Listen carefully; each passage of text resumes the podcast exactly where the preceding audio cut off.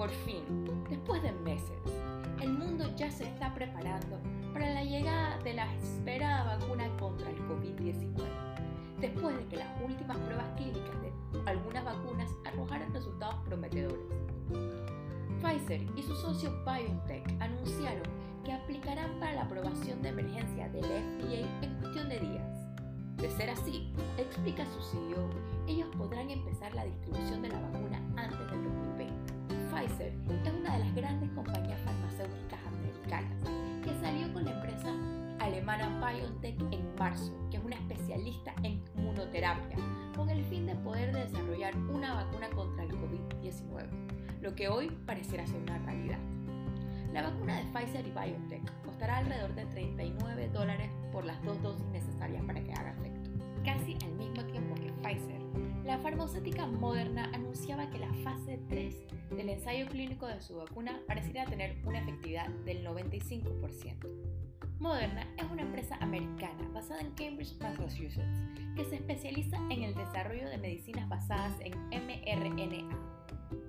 A diferencia de Pfizer, quien no recibió dinero público para desarrollar su vacuna, Moderna forma parte de la alianza público-privada organizada por el gobierno americano llamada WARSPI, lo que le garantizó fondos para su investigación.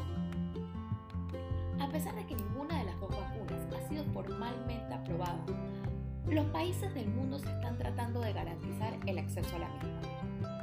Pfizer no quiso participar en WarSpeed, pero sí firmaron un contrato de compraventa con billones de dólares, que representa alrededor de 100 millones de dosis.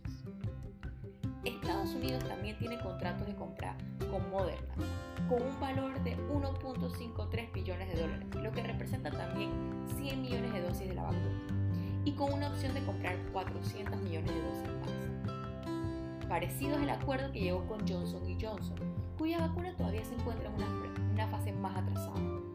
Estados Unidos firmó contrato de un billón de dólares que le asegura otras 100 millones de dosis y también tiene un acuerdo con AstraZeneca y la Universidad de Oxford que representa 500 millones de dosis más. La Unión Europea se ha alzado como el gran comprador de vacunas. Hasta la fecha, la Unión Europea tiene un contrato con Pfizer que le garantiza 300 millones de dosis. Además, tiene contratos pendientes con Sanofi, Johnson Johnson, CureVac y Oxford y AstraZeneca. Además, se encuentran conversaciones pendientes con Moderna. Países más pequeños también han estado adquiriendo de manera agresiva la vacuna, sobre todo las que están en las fases más adelantadas. El Reino Unido, Canadá, Australia y Chile han adquirido 100 millones de dosis de las vacunas de Pfizer mientras que Japón firmó un contrato con la misma empresa para garantizarse 120 millones de dosis. Por su parte, Panamá autorizó la compra de 4 millones de dosis por 48 millones de dólares a Pfizer y anunció que también abonó la compra de casi 4 millones de dosis de la vacuna de AstraZeneca y la Universidad de Oxford. Con estas compras tan agresivas, sobre todo por parte de países más ricos, organismos internacionales han empezado a preocuparse que los países más pobres no tendrán un acceso rápido a la vacuna. Por ejemplo, un reporte de Oxfam explica que el 80% de la futura producción de la vacuna ha sido adquirida por los países más ricos del mundo. Con el fin de luchar contra eso, la Organización Mundial de la Salud lanzó COVAX, una alianza de 160 países que cuenta con un fondo de 18 billones de dólares para garantizar que las personas más vulnerables del mundo puedan tener acceso a la vacuna. COVAX también ha venido comprando vacunas y ha celebrado contratos con Sanofi, Pfizer y CureVac. A pesar de los anuncios prometedores, todavía hay problemas logísticos que resolver. Ambas compañías farmacéuticas, Pfizer y Moderna, han dicho que podrán empezar la distribución de la vacuna este mismo año si es aprobada por el FDA. Según Moderna, antes de que finalice el 2020, ellos podrán enviar 20 millones de dosis a Estados Unidos y que podrán producir de 500 millones a un millón de vacunas el próximo año, cuando empiecen a distribuirlas de manera global.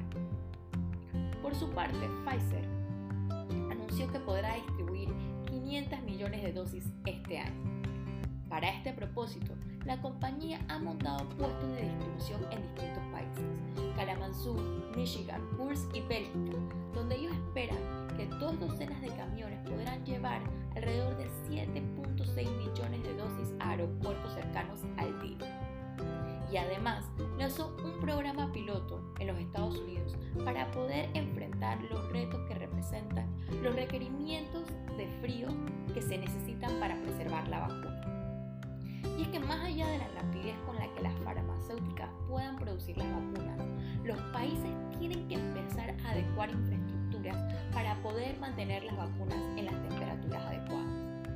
Este será el gran reto, sobre todo de los países menos desarrollados, si quieren poder efectivamente empezar a vacunar a sus ciudadanos.